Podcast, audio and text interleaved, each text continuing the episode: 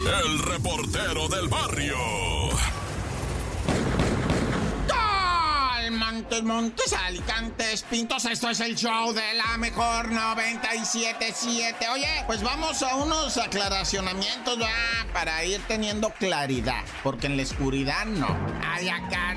En el caso de la pareja que fue a sangolotear a la maestra y que le puso un cohete en la tatema para que le pidiera un I'm sorry, ¿verdad? A su niñito que presuntamente la maestra del kinder Frida Kahlo, la maestra Brenda, había maltratado al chamaquito. Pero las cosas no son tan así, mira. Resulta ser que se manejó que esta pareja golpeadora había ido voluntariamente a la fiscalía y se había entregado. Después salió que los habían detenido. Y entonces creó una confusión. Bien, resulta pues que esta pareja, después de haber ido a querer cobrar venganza porque Miss Brenda había sangoloteado a su chamaquito y le pusieron una pistola en la cabeza, la hicieron que sin cara y pidiera perdón, bueno, pues resulta que esta gente malandrina se fue a la fiscalía porque se dieron tinta que se estaba viralizando esto y dijeron, pues de una vez, va, vamos a la fiscalía, levantamos la denuncia en contra de Miss Brenda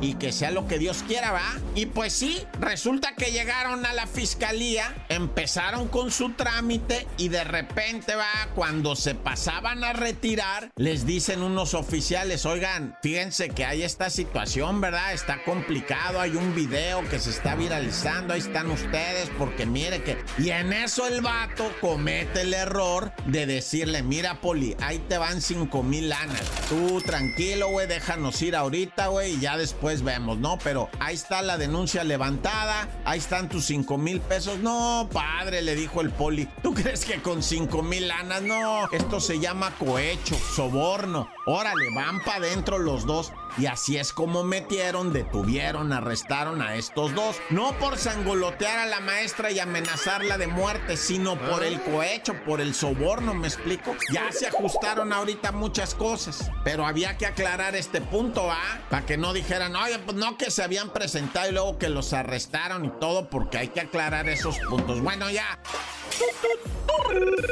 Ahora vamos a hablar así en breve. Lo que siempre hemos dicho, cuidado con quién estás pisteando. Si estás pisteando con alguien que esté armado, neta, güey, piénsala. O de repente así como que dices, voy al baño y ábrete, ya ni te despidas, güey. La neta, estar pisteando con gente armada no es buena idea, ¿eh? O sea, ni de, pero ni en broma, o sea, ni en broma. Ya sé que echarte, pues, una chevecita y ya. Pero de acaguamas como le ocurrió al Marquito ¿verdad? De aproximadamente 29 años de edad. Estaba afuera del expendio pisteándose unas caguamas con un vato y de repente le pegó cuatro balazos y se fue y anda prófugo. Está gacho, ¿ah? Era su amigo y dice la señora del expendio, nada de pleitos, nada de gritos, todo estaba tranquilo hasta que se oyeron los cuetazos y vi correr al otro fulano. Dice, ay no, qué angustias. Se veían tan amigos. ¡Corta!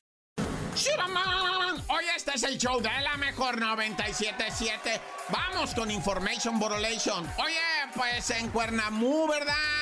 Le dieron otra vez sustancias a los chamaquitos. Ahora que terminaron las clases, todos andaban muy alborotados y que reparten, no sé si fueron gummy bears o gomitas normales, pero dulcecito, pues tipo gomita le dieron a cuatro chamaquitos. De ellos, dos eran niñas, dos eran niños jovencitos, pues, o sea, de 12 años estaban eh, saliendo a la primaria. ¿Qué tienes? 11, 12 años. Bueno, pues estos chamaquitos, va, pues entre broma y broma, entre juego y juego, se comieron las gomitas ¿verdad? Y se pusieron muy malitos, muy malitos. Ellos sienten miedo, pues. Nunca habían sentido esas experiencias que para muchos a lo mejor serán gratificantes. Para ellos no. Su cuerpecito no la malicia. ¿Qué les está ocurriendo? Dicen, ay, siento bien feo. Una de ellas gritaba porque sentía vértigo. Dice, siento un vértigo como que el estómago, como si pasáramos un puente. Dice, así para arriba y luego para abajo. Siento el vértigo. Ay, no, qué horrible. Y otro morrillo se clavó, ¿verdad? y se quedó mirando al futuro, así como viendo para enfrente nomás y claro. Y otro a las puras carcajadas nomás, ¿de qué te ríes? Pues de la risa que me da, decía. Y, más se reía, pues más risa le daba, más se reía. Y luego decía, mira cómo me río y más se carcajeaba. Y los otros no, no se reían. Total que acabaron internados, ¿verdad? Y, pues ya les limpiaron ahí ah. el consuero, ¿no? Les pusieron suero y lo relajaron, etcétera. Nah, ya.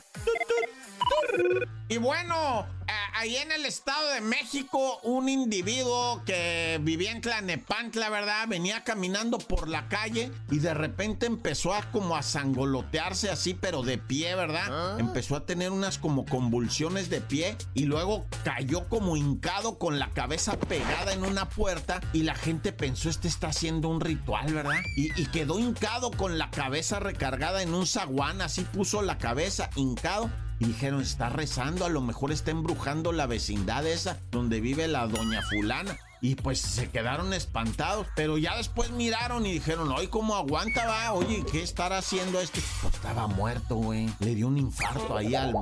35 años a lo mucho tenía el vato, güey. Y al principio como que se convulsionó y luego como que puso la cabeza ahí y luego quedó hincado, pero quedó hincado, no cayó el cuerpo, quedó hincado con la cabeza pegada en el zaguán, va. La gente tuvo que salir por, por un cuarto que está arriba que tiene una puerta que da el aire. ¿Cómo hay construcción? De esas al bravazo, ah. Que le pusieron una puerta que para salir un balcón que ni existe, ¿va? Bueno, pues usaron esa puerta, ¿va? Para escapar, pusieron una escalera, porque de la vecindad no se podía salir.